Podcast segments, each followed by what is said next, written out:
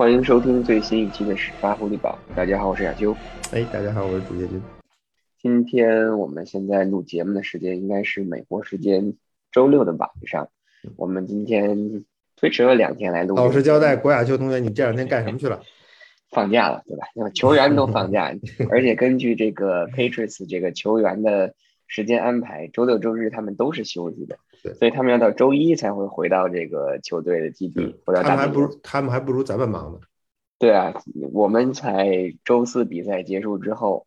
周五发了战报，然后今天周六我们就来录节目了。所以其实我们可能只休息了一天的时间，就是所以相比较而言，我们比球员还是更勤奋一点。当然说，当然说说到比球员勤奋啊，其实这场比赛爱国者呃赢球，我觉得。肯定是开心的。那我觉得从我的角度来讲，我觉得更开心的是看到了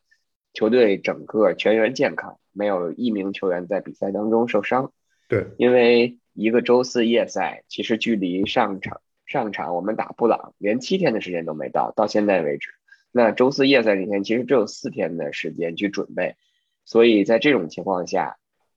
要么我们都一直在说周四夜赛其实不好看，不好看。其实也可能是这个原因，就是球队准备的时间太少了。所以在这种情况下，我觉得赢球啊没有伤病这就足够了。没错，这球其实只要打下来，嗯，说得过去，拿到拿到一场胜利，平平安安的回来，其实这就是周四夜赛啊，无论主客，所有球队的最主要的目的。当然你输了那就没办法。如果赢了，非常非常开心，因为你之前只休息了四天，啊，长途，尤其对 patriot 来说，长途奔赴客场，打完比赛回到家，可以可以开开心心的过一个小长假，所以对于球队的身心来说都是有好处的，嗯，所以我觉得对于比赛的。啊，表现的好，表现的差都不用过分深究，因为他们只有四天的准备时间，这其实也很不人道，让他们打这么场比赛很不人道，但是没有办法，他们还是得打。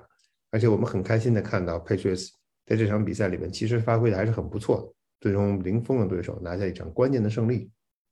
说到这个零封的对手，确实，其实这场比赛我觉得进攻组我们可以后说，因为进攻组其实值得去说的点没有太多，或者说我觉得参考的。可参考的一些价值或者意义并不大，但是防守其实还是有一些值得去说的。因为首先确实我们零封了对手，这个应该是猎鹰在自己的主场第一次，如果没有记错的话，应该是第一次吧？还是一九是一九八八年上一次？对，上一次肯定不是这个球场。不是在这个球场，对，所以就是在梅赛德斯这个球场是第一次被对手零封。那所以在这个角度上，从从爱国者的角度也一样，爱国者这一场零封应该是 Belichick 入主爱国者以来，自从两千赛季以来第十三次零封了对手。他们这第第十三次零封也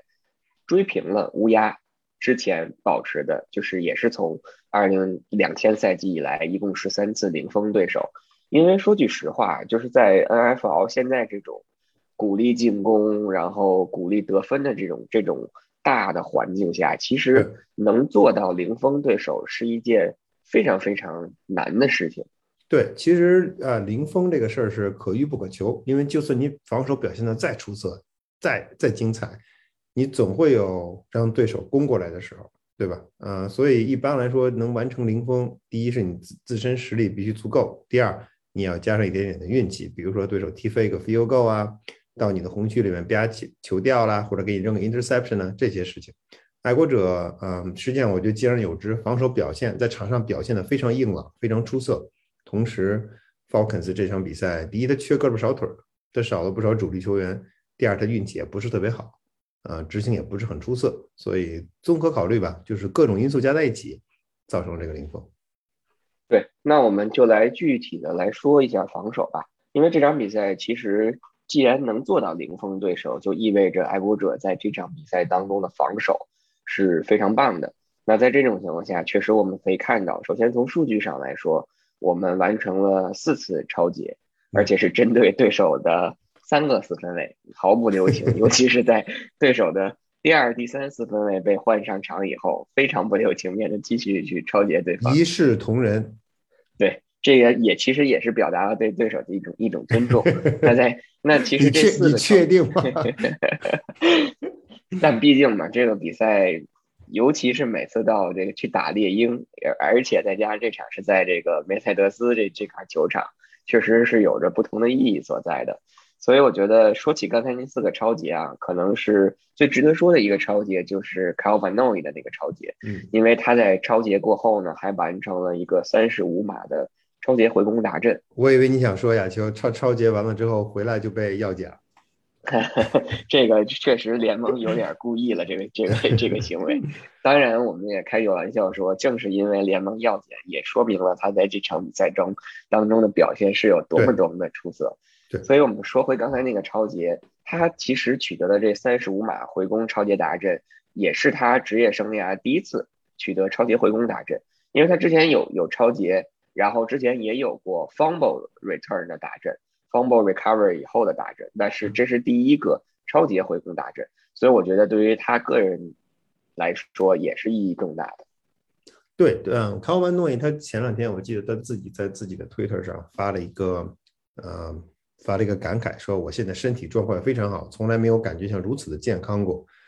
嗯，从场上表现来看，我觉得此言不虚。他最最近几场比赛一场比一场打得好，他其实赛季初表现其实很一般。啊，我还印印象特别深，第一场打海豚的时候，打 Dolphins 的时候，还觉得哎 c a l v i n o y 这个新仇旧恨一起算，结果发现他在场上其实打的呃总是总是比对手慢上半拍，其实也没有什么特别特别出色的发挥。但是这几场比赛，他的作用非常明显，在他尤其在尤其在边路 set edge 上，然后他他的移动的速度，包括他盯人，嗯，打都很不错。所以，我他说他的身体。非常健康，我觉得一点都不怀疑，确实明显觉得他比以前的速度要快。呃，正因如此，在少了 Jimmy Collins、少了乌舍之后，爱国者场上在线位这个环节，其实大家并没有觉得，至少我在看比赛录像，我已经看完了这这个这场比赛的，就是这场比赛的录像和和包括呃 Auto 的视频，嗯，给我的感觉，直观的感受是没有觉得爱国者的线位速度有所下降，这跟两个人的。两个人的因素相关，第一个就是 Calvin o y 第二个是 Dante Hightower。嗯，另外一个让我觉得到目前为止，到本赛季到目前为止觉得眼前一亮的另外一名球员，其实不是 Hightower，另外一名觉得眼前一亮的球员实际上是嗯 Bentley，John Benley。他之前曾经给我们印象中，在去年跟前年的比赛当中，觉得速度很慢，但是他这个赛季速度明显加快。嗯。这个这个球员，而且他意识非常坚决，所以整支整支线位组就这个四四名主力的线位 c a l v i n Noy、Bentley 加上 Hightower 还有 Judah，啊，把这个把这个线后的力量撑得很足，气场也在，速度也够，所以才造成了这样一种状况。所以，呃 c a l v i n Noy 实际上是一个代表，在这场比赛等于爆发了，小宇宙突然间爆发了，也不知道为什么，这可能这个好运用尽，但是，呃，但无论怎么样，我觉得。他能之所以能够爆发，实际上是不是他自己一个人的，不是他自己一个人的关系。这个防守组绝不可能是一个人撑起一片天，他跟他其他的就是他的他的他的线后的所有的线位的兄弟和他线上的那些球员的压力是分不开的。然后再加上他自己的水平，再加上自己的身体状态，达到了一个非常出色的境状况，所以才会有他艰难的发挥。我觉得。啊，单从数据来看，确实让人有点有点吃惊。但是单从但是另外从一个角度看，从他的表现来看，啊，尤其这最近几场比赛来的比最近几场比赛来显示出的这个循序渐进的状态，我觉得啊，应该算是情理之中。对，嗯，说完了这个 Calvin Noy，我不知道一会儿飞哥可能还有哪几名球员想去想去重点的来表扬一下，或者是来重点的说一下。其实我想先说的一个人，可能说这场比赛，或者说他在爱国者整个的这个防守组当中，并不是一个特别显眼的人物，就是 Carl Davis。我之所以想说这个 Carl Davis，就是因为首先，其实 Carl Davis 并不是爱国者在防守一线上最主要的三个胖子，或者是四个胖子，因为随着这个 Christian Barmore 的这个表现，我们现在基本上在。一线上那就是九零九一九二九三这四个人，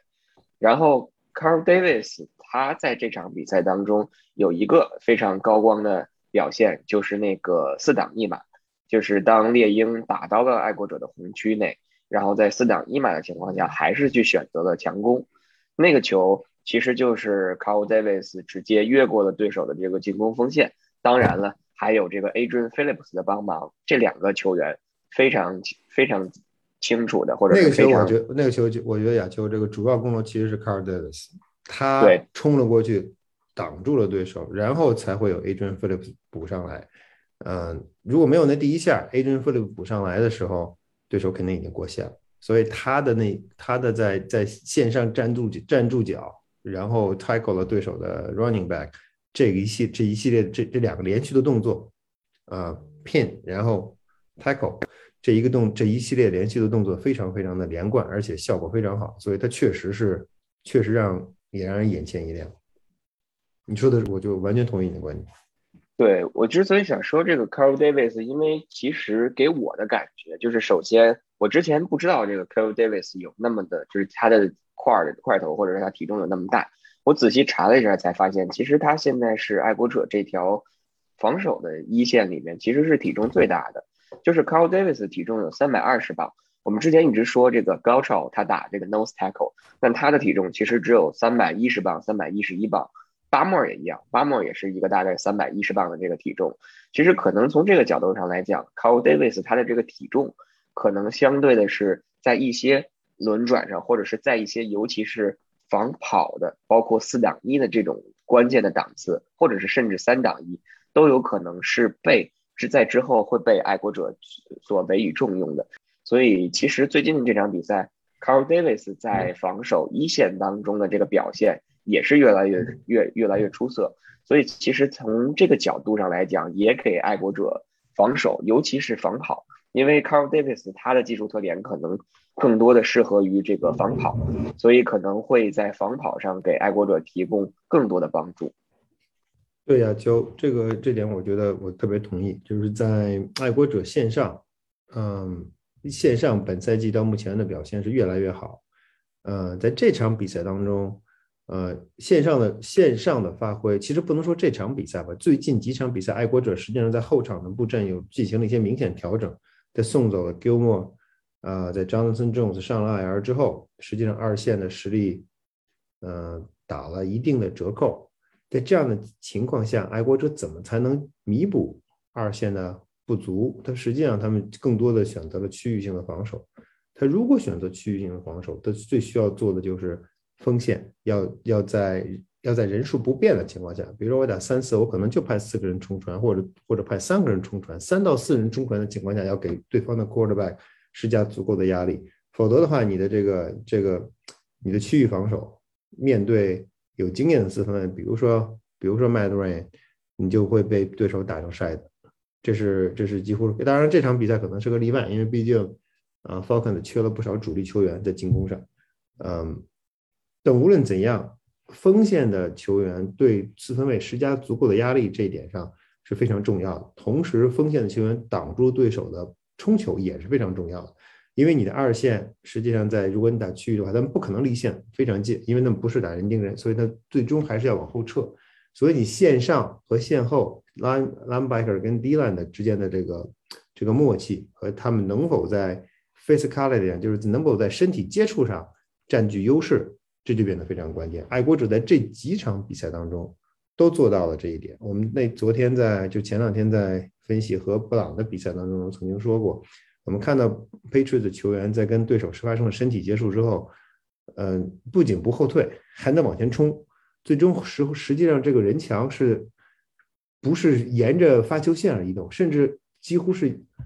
推向对方的推向对方的后进攻后场。所以这样的这样的一个状况。可以说，在防跑上，对进攻对对对手的进攻方来说，实际上是一个非常严峻的问题，也是一个或者用某种程度上说是他们的一个噩梦。所以，目前爱国者的防爱国者的一线的防守实力很强，或者说状态非常好，这点是毋庸置疑。Carl Davis 又是这个很强的这个防守组当中的一个一个异军突起的人物。那飞哥在针对我们的防守组，觉得这场比赛还有没有什么值得去拿出来单拎去去表扬或者是夸的一些球员？嗯，我觉得有几个问题，我觉得给我的感觉非常突出，就是爱国者在这场比赛当中，嗯，比较多的使用了区域防守，在回尤其在回看录像的时候，因为以前咱们在直播的或者怎么，就是在赛后直播的时候，其实没有回看过录像，只能完全凭着呃非常快的那场比赛完了之后的瞬时反应。现在过了两天，呃，看完录像。呃，仔细的仔细的分析一下爱国者的防守的每每一张 play，能够看出爱国者比较倾向的实际上是靠靠变成区域防守。但更多的时候是，比如说是他摆出了一个摆出了 cover one 的阵势，但是实际上开球之后，要么变成了 cover three，要么变成了 cover two。这样的话，他他通过在后场通过 coverage 的变化来弥补自己人员上的不足。呃，刚才讲就咱们说过了，这样做的后果是什么？这样做，如果你这样做很有效果。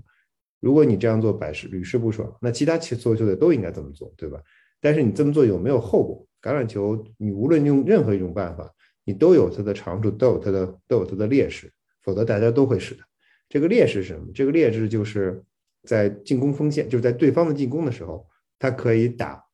可以打他的线后。也就是说，你当你球员全部，当你的二线和你的 linebacker 后撤打区域防守的时候，你实际上在 D line 跟 linebacker 中间那个区域。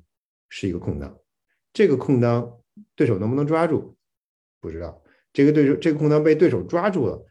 觉得好像是大概可能就是五码这么一个纵深，但是一旦他抓住了，一旦他接到球，那他一二 W catch 就不是五码的问题。所以这个是实际上是爱国者一直以来就这几场比赛以来一直需要面对的一个很严峻的问题，这是所有区域防守都需要面对的问题。一个是如果你变成 cover set，那 cover three，那你的那个你的你的所谓的 seam 就是在每一个在后后场的 cover three 三个一二三分成三块，那每一块中间那个那个通道是一个危险区域。如果你打 cover two，那你线后那块是个危险区域。对方的 quarterback 很清楚会很知道很明白的要要抓住这些这些这些攻击点。那他能不能抓住这些攻击点？他为什么不能抓？为什么抓不住这些攻击点？关键看什么？关键就看你前线的压力是不是足够。爱国者在这几场比赛里边，跟 Jets、跟 Chargers、跟呃 Browns。还有跟 Panthers 加上加上昨天跟 Falcons 前天跟 Falcons，之所以他没有被对手打坏，之所以防守组该在场上感觉实际上是实际上占据了统治优势，就是因为对手的四分卫没有能力或者没有时间找到线后的空当，或者说他可能看见了线后的空当，但是当他看见线后的空当准备出手传球的时候，爱国者的那群胖子已经围过来，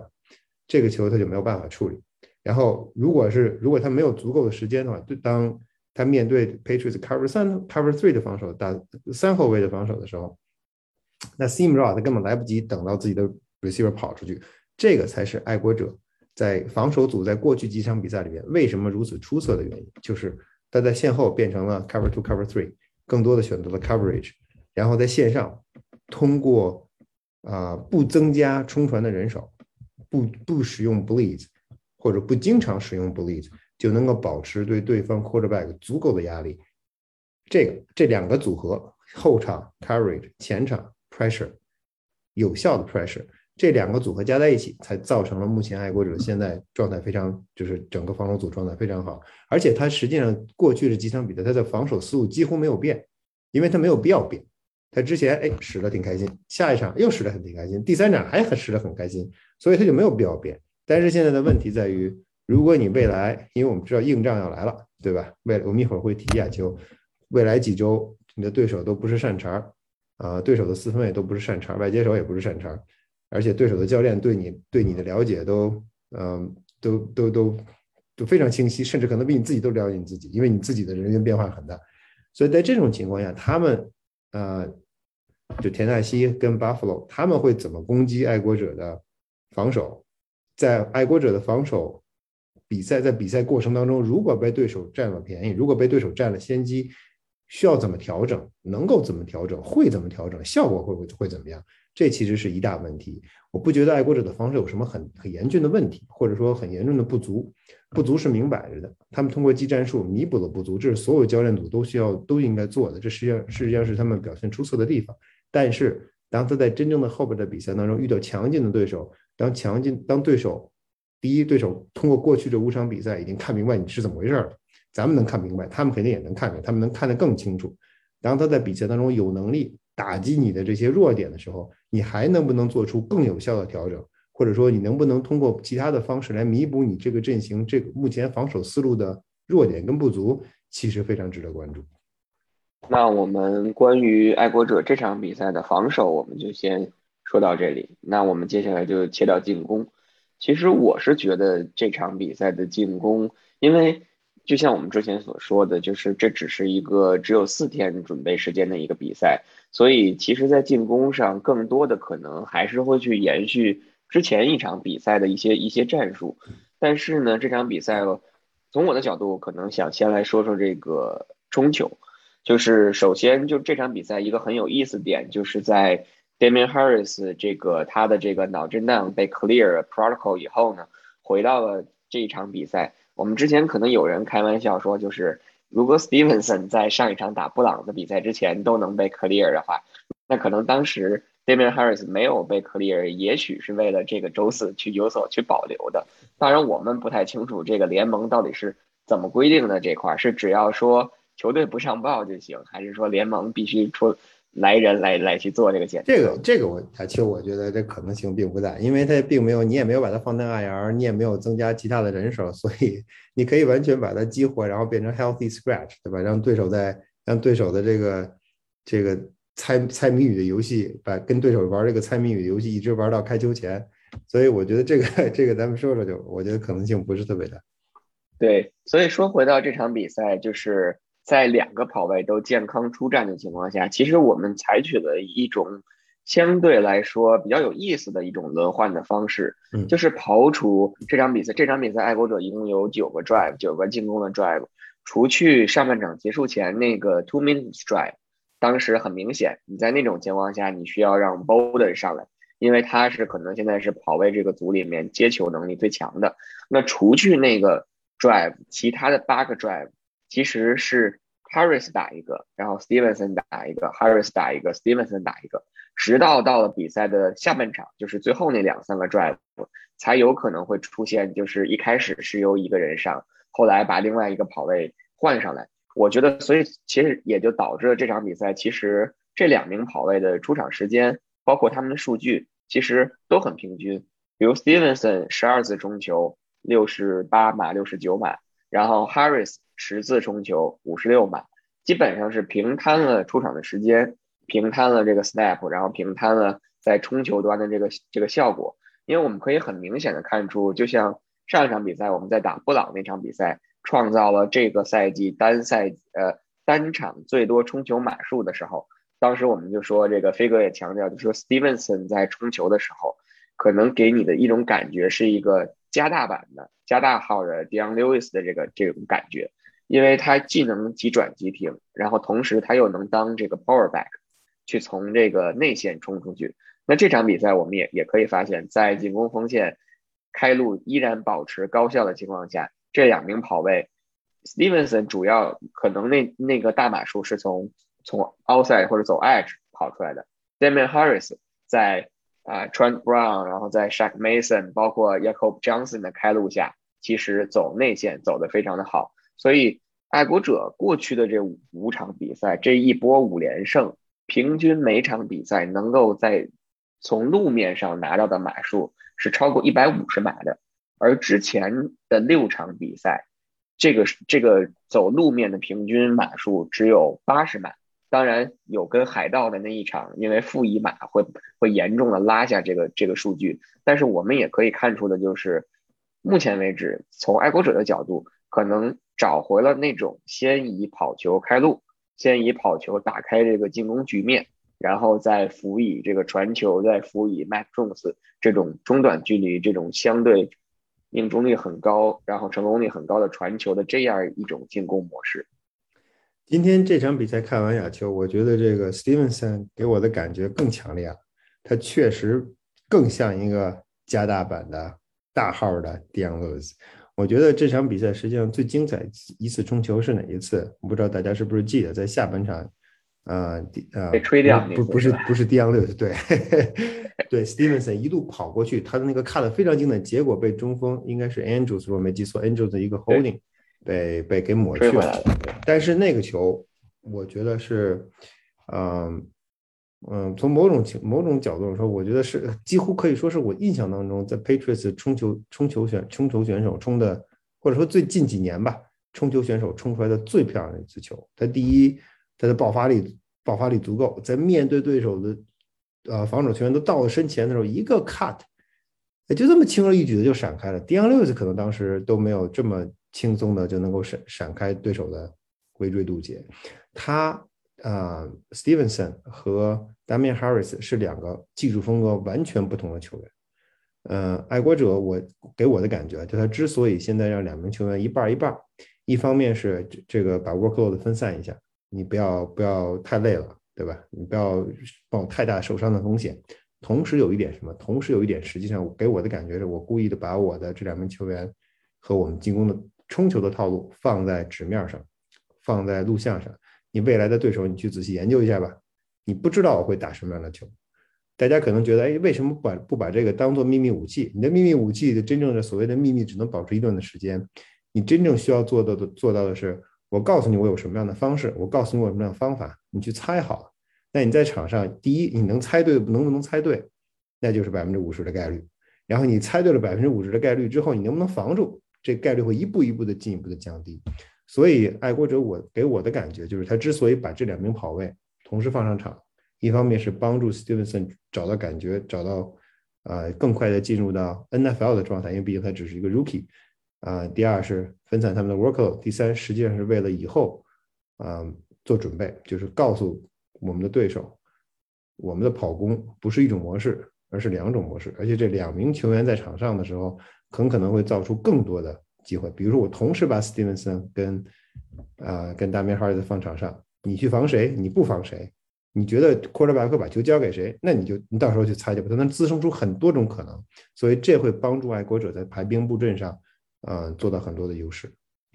那说完了这个跑位组，其实我觉得有一名球员挺让我们着急，我相信也让大家都很着急，或者是让大家很头疼，就是张东 Smith，因为。之所以提到他，是因为其实我们在这个休赛期，我们花重金在近端锋的这个位置上，不是搞来了一个，一下是签来了两个。而其实我记得当时我们第一个宣布签约的自由球员就是张东 Smith，Hunter Henry 其实是在他之后的，所以可能给我的感觉就是当时其实球队对张东 Smith 可能是寄予了更大的希望。或者是委予了更更多的重任，但是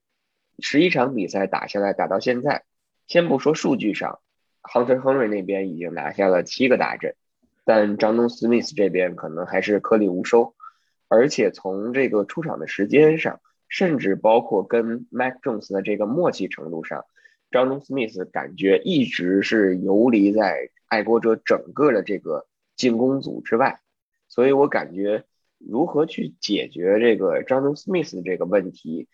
或者这样说，如果能在之后的比赛当中，在对手已经相对熟悉你现有的这些进攻打法的情况下，如果你能成功的激活 John Smith，可能对于爱国者在后面的比赛当中走得更远，是一个非常非常大的帮助。嗯，亚秋，这事儿是说起来比做起来。难得多的一件事情，为什么这么说？要是能做到，他们恐怕早就做到。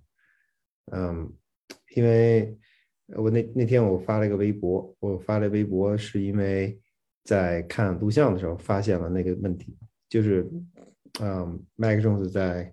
第一节的时候打到了对手的红区，第一档开球之后，呃，结果没想到对手的冲传过来了，然后他没有时间去找自己的那个就是直直插直插。跑 post route 的两队两两名球员没有办法实施自己一系列所谓的这个啊，就是通过阅读来寻找对，因为你根本没有时间阅读了，对手已经到跟前了，所以他只好在口袋里边闪空当。这个时候你能够看得非常清楚，张东斯密在一边站着，他在他跑完路线在边线就站着不动，这是让人非常莫名其妙的一个情况。你如果说你还没有回过头，那我可以理解是吧？你不知道后边发生什么情况，谁也谁也没有在脑后后脑勺上长眼睛。但是你站住了，回过头来看着你的四分卫在那个在口袋里拼命的躲闪，大概他大概有两秒钟的时间。那你这两秒钟他在干什么？他什么都没有干，他站在原地不动。你如果哪怕你动一动，跑两步，对吧？他都没有没有做这样的动作，这个让我非常不理解。我不我不理解说为什么在这样一个呃，就是在这样一个场合，你说他累了，这是第一节的比赛，不存在不存在体力不支的情况。你说他精力不集中，你都打到对方对手的红区二十码线二十码线内了，你能有你为什么精力会会有不集中的情况？而且这是第一弹，对吧？你你你现在让我像看看看上去录像的时候，我都很难理解这个球员当时在脑中在在大脑里面在那两秒钟他到底在想什么？他我不知道他是不是在心中说。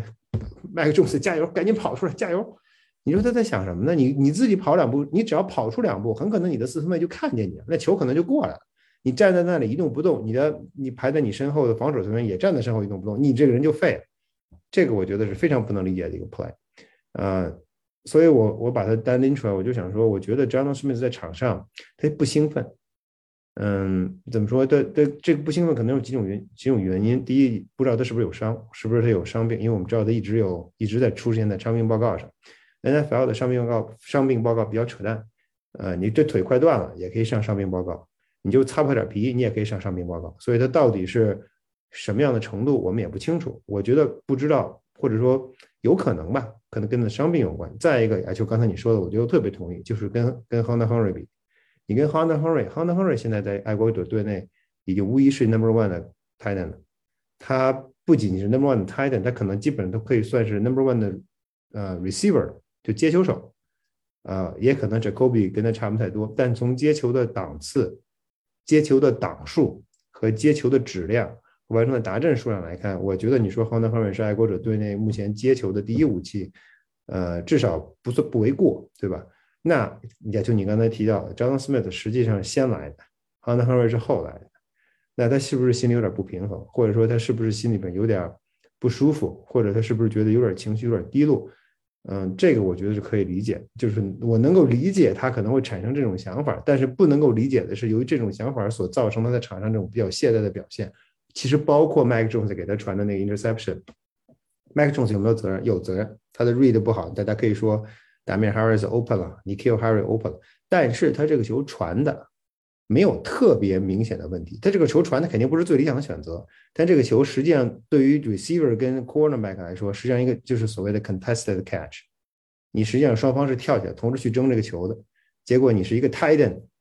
你是一个 t i t a n 你这个球被一个 cornerback 抢走了，你没有在空中或者说在在在原地，哪怕把它破坏掉都没有完成，你让对手把球抄走。这个，这个我觉得有点实际上有点说不过去。Quarterback 传球不能说很清楚，肯定是有问题。但是我觉得至少这个球 Receiver 会负有负负担一半的责任。当你意识到你这个球传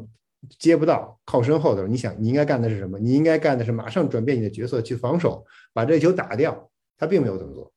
所以我觉得 John Smith 在，呃，我不是说他球球员的态度有问题，他的态度应该没有什么特别明显的问题。但是他在场上情绪或者他场上的积极性不高，这种状况怎么解决？其实我觉得这是很困难的一个事情。我在我我其实，在那在比赛当中，我发了一个微博，我半开玩笑，但是我并不是也不是完全开玩笑。大家都记得当年当年丹啊丹当年阿曼多拉来的时候，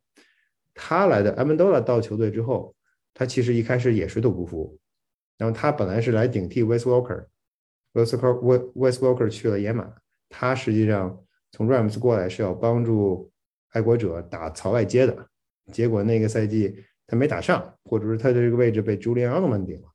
啊，他的情绪其实也不高。后来爱国者是帮是让他去打回攻，然后慢慢的才把他在啊逐渐的融入到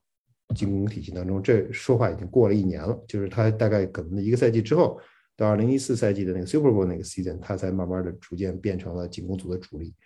嗯。现在又回到张总的张总这个问题上来，就是你通过什么样的方式能够把他的情绪调动起来？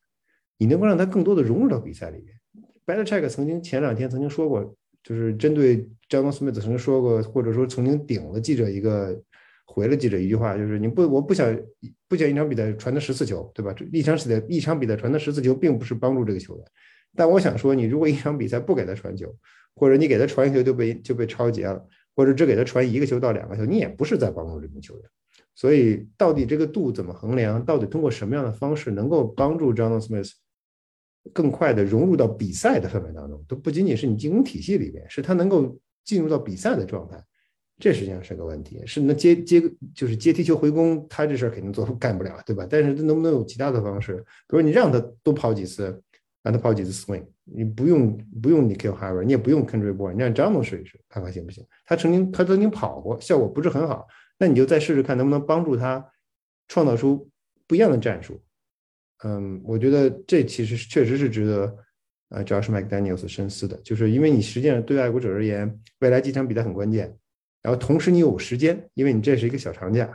紧接着打完 Buffalo Bills，是应该打完 Buffalo Bills 之后就是一个长，就是就是轮空周了，对吧？实际上你有足够的时间，因为目前爱国者的目标肯定是季后赛，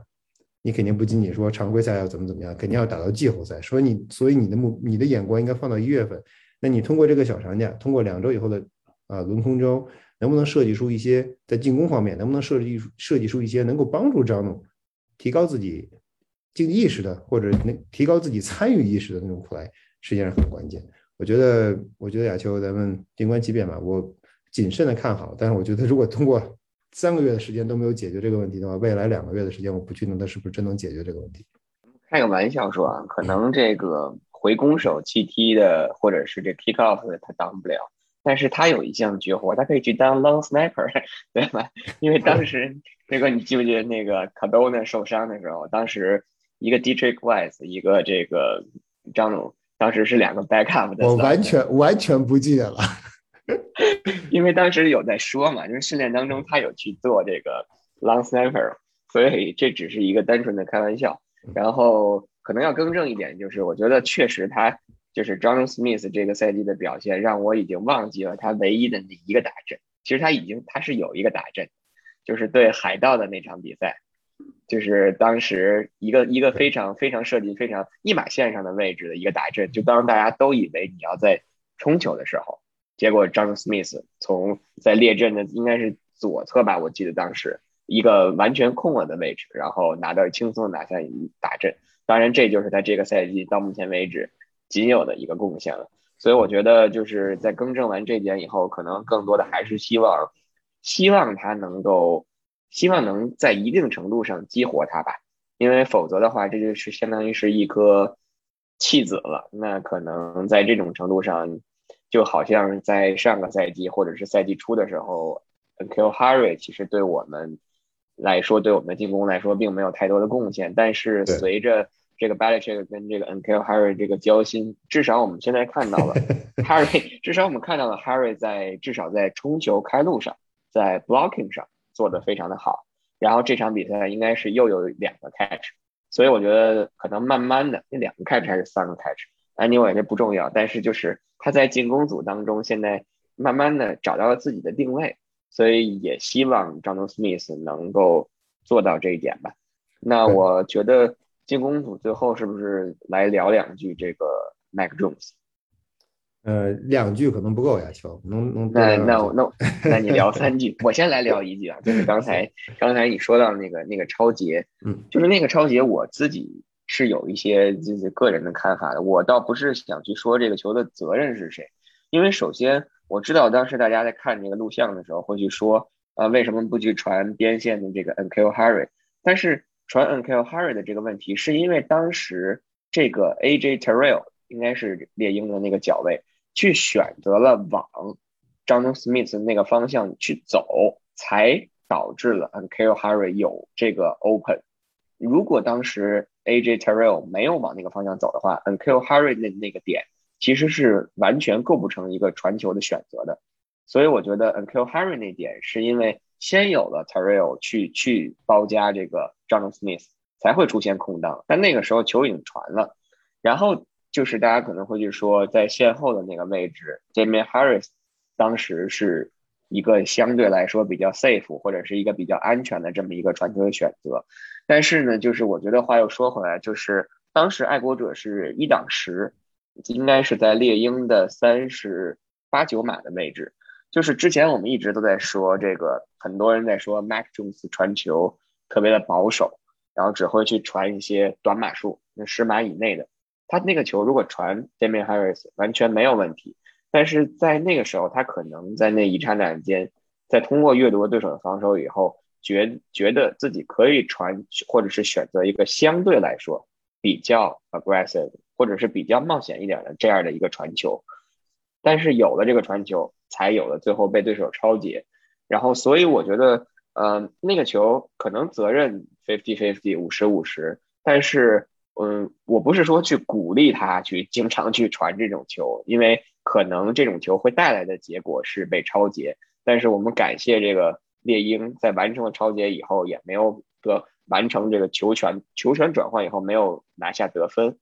呃，但是想说的就是，可能如果下次还有这种机会，我还是。愿意看到他去做这种尝试的，这个是我们希望看到他在自己成长的道路上一个必必须去经历的这么样的一个过程。他其实，在那个超级之前，亚秋你记得，他曾经有两个球传的非常精彩，一个 Kendrick Bourne，一个是 Hunter Henry。Hunter Henry。然后在传在传完了之后，我有点飘了是吧？还有我在就就觉得好像那个 Fox 的解说话音还未落呢。我记得是 Joe Buck 说：“哎，这就是这就是这就是 Mac Jones，呃呃，还没怎么着呢，这球就被超级了。”不过我我我非常同意你的观点，我觉得 Mac Jones 这场这场比赛其实打的还是很不错，很不错，很不错的。啊，的数据不如上上一场比赛那么好看，就是跟 Browns 的比赛那么好看，但是他在这场比赛当中。一系列的表现都非常精彩。其实有一有一个 play 我觉得特别有意思，就是在我看是什么第一节的八分四十八分十六秒二档七，呃，在 alternate two 已经看不出来了。我我这次在做录像做呃战术分析，我会把那个 play 拽出来。但那个 play 本身光从 play 来看看看不出来什么。但是非常有意思的就是，亚秋咱记得咱们说过，就是呃他 Mike Jones 在开球之前先喊了 alert alert alert。这个在这这个在 Fox 的直播的视频里面，直播的信号里面看听得非常清楚。然后紧接着他看见了什么？然后他马上又喊了一句 “reload reload”。你可以看到他的手势，他的手势挥了一下 “reload”。你可以看到，我们还可以看到在在边上的啊，Jacoby Myers 和应该是 Country Boy，还有在在外侧的是 aglar 这三名外接手在 Mike Jones 喊了 “alert” 之后，三名外接手外接手互相把这头，互相嘀咕了一下。OK，大家 all set。然后马上，当呃 Mac Jones 又喊了 reload，也就是说这个这战术回到之前那个战术，我不打我不打想我们想换那个战术，我们回到最开始的战术。然后三个白接手又互相的说了几句什么，然后球开出来，发现 Kendrick Bourne 拿到球一个捞边儿，他到底看见了什么？这其实是一个很有意思的事情。我会我我争取做一些猜测，因为从咱们来看，实际上是你永远不知道。Quarterback 在场上，他可能看到了什么？有谁的举动，或者他突然间想到了这个 play，可能在我之前在赛前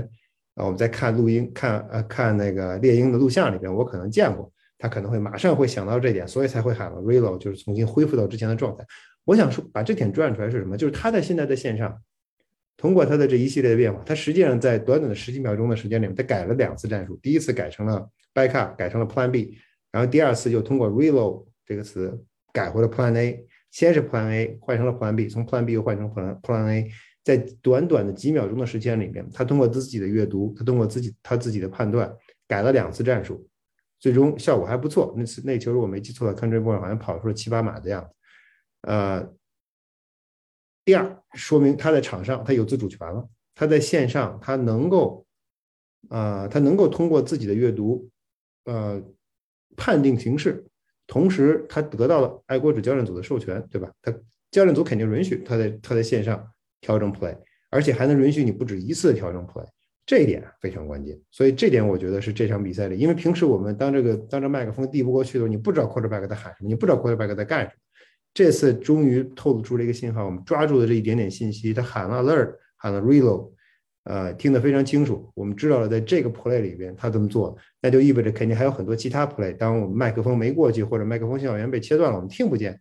呃，我们可能遗漏遗遗漏到了这些信息。但是这一个细节非常关键，我觉得至少说明爱国者在进攻上更信任麦克琼斯。麦克琼斯自己在线上，呃，对自己的状态和信心有有了更一步的怎么说进一步的提高。所以这是一方面。第二，我想说的呀，就就是大家都批评他长传不行，长传不行。我觉得这是纯粹是扯淡的问题。什么叫长传不行？作为一个 NFL 的 quarterback，他的臂力不行，这是开玩笑的事情。他不可能臂力不行。他唯一能够不行的，实际上他在在长传的时候，第一，他跟 receiver 的配合问题。比如说他跟 Hunter Henry 在在第几节比赛，第第三节比赛的那个底线问题，那个亨德亨瑞跑到他本来往他往他啊麦克琼斯拿到球往往角旗往那个端区里的角度扔 corner 扔，他以为亨德亨瑞会跑一 corner round 冲过去，结果亨德亨瑞直接 flat out，直接跑到直接在线上在开球线上往外跑，结果那球没有人接。实际上这种情况为什么会出现？就是 quarterback 跟 receiver 之间其实还没有完全建立这种默契。我们知道他们之间的默契已经很很好，但这哥俩这哥俩认识了三个月、四个月。最多五个月，对吧？这哥俩认识了五个月，在一起打球打了五个月，和我们的前任还有前任的那些兄弟们在一起打了恨不得半辈子，那是完全没法没有可比性啊！而且还有一个就是 Mike Jones 本身他在阅读的时候，毕竟是一个 rookie，他可能在阅读上可能会有一些偏差或者有一些呃误判，这个我觉得是可以理解的。你长距离的传球越远，呃，需要 process 或者在大脑中处理的信息会越多。所以他会出现一些失误，很正常，很能理解。之所以不让他长传，实际上我觉得应该还是为了保护他为主。但是这个这里有一个前提，就当你的进攻很顺的时候，对吧？你没有必要进行改变的时候，其实你就没有必要长传，就你没必要非要为了长传而长传，这个有点莫名其妙。但是当你的进攻需要长传的时候，教练组敢不敢让他长传，这是另外一个问题。在过去五场比赛里边，爱国者的进攻组不需要长传。在过去五场比赛里面，你没有到那种山穷水尽的地步，对吧？或者是就是已经孤注一掷的地步，你没有到那种程度，那你没有必要，呃，冒着风险让你的四分卫，第一，你的你你要想长传，就意味着什么？意味着你球要在手里拿的时间很长，你就有可能会被被扑倒，可能会受伤。第二，你会造成你会阅读失误，把球传给对手。所以我觉得不能说 Mike Jones 在长传上，你可以说他传球次数少，然后传了失有失误。呃，但是我觉得你就以此而说，呃，麦克琼斯臂力不够，不适合打长传，这这些我觉得有点有点言过其实。他到底会怎他到底会怎么样？我们现在不知道，我们会继续再观察。他是一个 rookie quarterback，他带领爱国者打了七场啊，打了十一场比赛，拿了七场胜利。在我看，在我而言，在我来看，我已经很满意了。尤其在最近几场比赛里，他所表现出来的进步，我也非常非常欣喜。所以。这是我对他的两个正面的看法，负面的看法是什么？负面的看法是他在口袋里的意识还是需要提高。这个有一个 play 我我非常满意，什么 play？就是他在第三节的时候，杜兰哈姆从中间直接冲过来，一个 safety。当时看在电视上看得很清楚，因为这个线已经分开了，所以很清楚能看到哈们在开球之前就已经往上提了。但是所幸的是，他们实际上从从的 strong safety 的位置往上冲，所以他是从中间上来。那 Mike Jones 也看见，他看见他在开球前他就已经看见这哥们要上来了，他没有慌，往后后撤之中传球，三档五码传给了 Jacoby Myers，完成了一次传球。那个 play 非常精彩，这就是所谓的口袋意识，就是你能够看到对手过来，那我过来之后，我能够估算出对手离我多远，我的口袋我知道我的口袋会破，我知道我没有人会 block，那我在这种情况下会会怎么办？他做了一个非常正确的决定。但是是现在的问题就是，当他看不见的时候，会出现什么情况？他实际上有几个 sack 都是大家会觉得，哎，他怎么这么就被 sack 了？实际上不是，并不是他的问题，而是对方的防守通过人员的调整，在某一侧制造出了人员人数上的优势。你可以说 tackle 没堵住，但是 tackle 只能挡一个人，一个 tackle 是不可能挡两个人。他如果挡两个人，他 如果能够挡住的话，那就神仙了。要么就是要么就是 holding 犯规了。所以 Mac Jones 在在你在看防守的时候，其实你应该能够。潜意识的知道我在哪一侧可能会有 pressure，可能会有人不利索，那你应该怎么办？你应该有意识的，要么快出球，要么当你找不到找不到可能性的时候，要么 scramble 跑跑出去，移动移出口袋再传球。他这一点做的不好，所以才造成了 Nick Folk 不得不去踢那五十三码的超长任意球。所以在以后，因为这场比赛无所谓，对吧？你这你少踢一个，少少踢两个，少踢三个都没有关系。以后当你进入到冲刺阶段，面对强劲的对手，田纳西跟 Buffalo 的时候，呃，这种这种失误要避免。所以他的口袋意识，呃，还不够强，他需要，我觉得 Belichick 跟 McDaniel 需要帮他，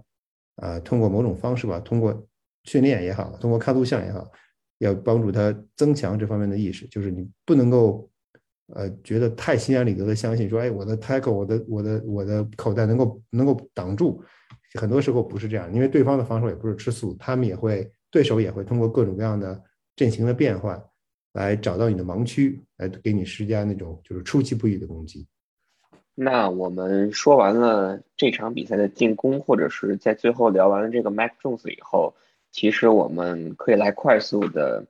前瞻一下下一场比赛。为什么说前瞻这场比赛？其实也是相当相当于是对于 Mac Jones 来说一一场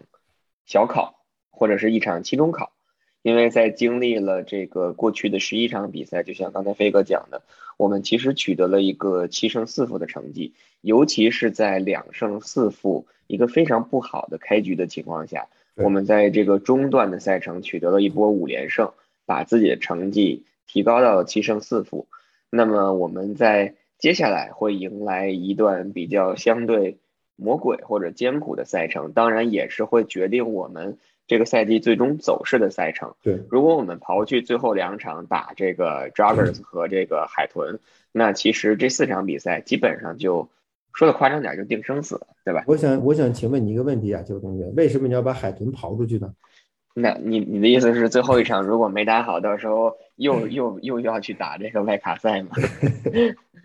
对，然后那当然了啊，咱们就先说这四场比赛，或者说今天我们就着重来聊一下这个第一场比赛。这个第一枪，这个头炮就是要在主场迎战目前在美联排名第一的泰坦。当然，我们在录这期节目的时候，泰坦周日的比赛还没打，他们现在是八胜两负。他们去打这个德州人，如果没有太大的意外，如果自己不作死的话，啊，如果所有这个这个解说评论员在直播的时候不一致把这个票都投给泰坦的话，有可能这场比赛泰坦可能百分之九十九是。是拿下这场比赛的。那在这种情况下呢？那爱国者在主场以一个七胜四负的成绩来面对这个客场作战的泰坦，到时候他们很大概率就是一个九胜两负的战绩。那其实这场比赛对于爱国者之后开启以一个什么样的姿态去开启这段魔鬼赛程，或者说以一个什么样的形式去面对目前的美联的第一名？如果我们想的大一点的话，也许最后这场比赛的结果会影响到，会有这会因为海托海的结果影响到之后的一个排名或者是一个走势，所以这场比赛其实对于爱国者来说是非常关键的。我觉得首先对于爱国者来说比较有利的一点就是我们有相对充足的时间去休息去准备这场比赛，因为我们在打完周四夜赛以后，其实相当于额外得了三天。那就是以一个十天的一个状态来去准备这场比赛。但是爱国者这个赛季打了两个轮空回来的球队，我刚才 砍瓜切菜，砍瓜切菜般就把 Jazz 跟 Chargers 干掉。是，所以这个就是有一个但是在嘛，就是还是这句话，就是我们说起跟泰坦的这场比赛，大家的这个情绪或者是这个。印象都可能会回到一九赛季的那个外卡赛，那是二零二零年的一月四号，那个我们就不提那场比赛最后那个超节。当然那场比赛如果大家印象清楚的话，我们可以夸张的说，那场比赛是 Derek Henry 一个人打死了爱国者，因为那场比赛 Henry 自己一个人冲了一百八十二码，然后传球端还有一次接球二十二码。等于说他一个人为泰坦的进攻贡献了两百零四码。那场比赛泰坦一共在进攻端只有两百七十二码，亨瑞一个人包揽了百分之七十五的码数。所以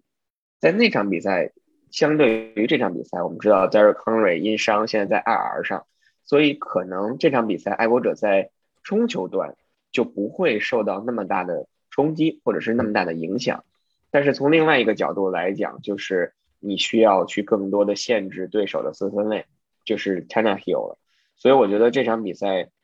第一，在我看来，第一个重点就是如何去限制 Tannehill 的表现。第二个重点，我想说的就是，是其实是一个从球队整体上来去说的。因为我刚才去查了一个数据，就是在我们开季的这个六场比赛两胜四负的时候，我们进攻，我们当时进攻组在六场比赛当中。送出了十一个失误，就是吊球加上被超截。防守组只制造了对手八个失误，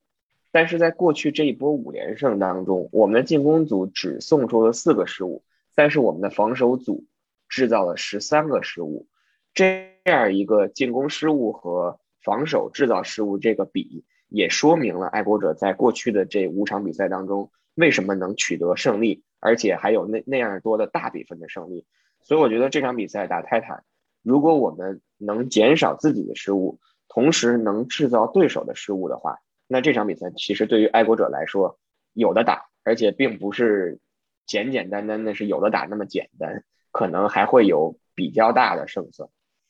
嗯，也就我同意。而且另外我想说，就是抛开这场比赛本身，我想说一个情况，就是大家现在觉得爱国者连五连胜了，感觉特别好。嗯，确实感觉挺好，对吧？这个不否认。但是其实大家想一下，一一九赛季感觉更好。一九赛季爱国者开局八连胜，如果没记错的话，八八连胜，然后最后被最后到了乌鸦那里被对手教育了一顿之后，后边就一蹶不振。当时防守组号称也很厉害。我们还起了，他们自己还给自己起了个外号叫 Boogeyman。嗯，今年也一样，到目前为止防守组的状态一场比一场好。呃，但是现在话又都说回来，你到底你的对手到底是不是足够强？呃，因为之前跟一九赛季的情况略有不同的是，一九赛季他们不是一战，爱国者仍然是争冠的大热门。一九赛季你开开门，呃，开门开门战打了钢人。把对手打得稀里哗啦，第二场比赛打迈阿密，把对手打得稀里哗啦，然后就此打住了。这个赛季情况其实正好相反，对吧？我们开局打得并不理想，然后紧接中盘一路高歌猛进，但是因为你的期望值不一样，所以你的心情可能不一样。但是本质上东西是一样，就是你的对手的质量。呃，本赛季如果单看对手的质量，这个五连胜的质量呢，对手的质量要比过去那八场连胜中的后六个对手的质量要强得多，这个是这个是毋庸置疑的。但是到底强到什么程度？到底是不是强到了呃那种美联强队的程度？因为今年的美联很很很奇葩，对吧？大家大家都有机会，连倒数第一都觉得自己有机会，这可能有点夸张。但是倒数第四五都会觉得自己有机会进季后赛，觉得自己打好了，我仍然有机会，我并没有挂。所以在这样一个状况下，就是强不强，强者不强，弱者不弱。那你在比赛当中，你你的那种绝对是绝对的优势，到底是不是能够？延续下去。如果我我们我们这个往好的方面想，如果未来三场比赛打完，或者四场比赛打完，爱国者三胜一负或者四战全胜，那我们可以知道，我们可以至少可以肯定的说，这支新英格兰爱国者确实回到了一个非常强的位置。呃，他们季后赛的前景一片乐观，不仅仅是打进季后赛，而是在季后赛里往前走的前景一片一片乐观。但是如果比如说你这周末或者下周末跟田纳西没打好，紧接着跟 Buffalo 也没打好，那这两周过去，你过去这五场比赛里边所积攒的信心，还有大家的大家对你的表扬，还有你的所谓的那种高光的表现，都将马上不复存在，就像一九赛季一样。你到现在我们想想一九赛季，可能大家想到的都是二最后一场比赛跟田纳西的季后赛第一场打完之后，Tom Brady 挥别的时候情景，不会有人记住这支球队还在赛季初八连胜。对吧？实际上这个也是一样的道理。爱国者这支爱国者的成色到底如何？这支爱国者，我相信他们不是赛季初两胜四负的那种水平，但是他们到底是不是第二阶段五战全胜的水平？嗯，也不好说。到底他们是什么样的一个状态？到底他们是什么样的一支球队？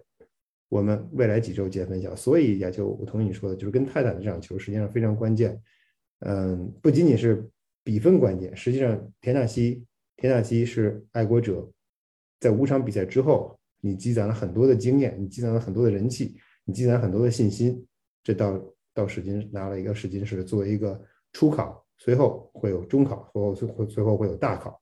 呃，我们看他未来几周是不是能够啊成功的应对这些挑战。对，我觉得归根结底，可能最后就是如何调整好我们自己的心态。就是我们确实五连胜，五连胜以后积攒了大量的自信，然后因为赢球建立了你球队的信心，你球打得顺就顺风顺水。那如果在这场比赛当中遇到了一点挫折，或者是遇到了落后的这种情况，你怎么样能够调整好自己的心态，能去心平气和的去，就是心无旁骛的去打这场比赛，可能是一个非常关键的点。是的。好，那我们今天这期关于爱国者啊，在客场二十五比零零封亚特兰大猎鹰，同时我们也稍稍微的前瞻了一下下一场对阵泰坦的比赛。那我们今天的这期节目呢，就到这里，还是非常感谢大家对我们节目的支持和收听。如果大家有什么啊想法，或者是有什么感兴趣的内容，也可以去给我们留言，我们争取在争取在赛季之中，可能更大可能是在赛季结束之后，来去把这个节目把把这个内容安排上，因为确实一周一周的比赛密度还是比较大的。就算没有比赛的时候，我们也希望休息一下，对吧，亚秋？就是没休息，其实就只是一天，只放假了一天，第二天就来录节目了，对不对？好的，那我们今天的节目就到这里，感谢大家的收听。那谢谢大家，我们下周跟田纳西比赛之后再见。对我们赛后的直播见。好，拜拜。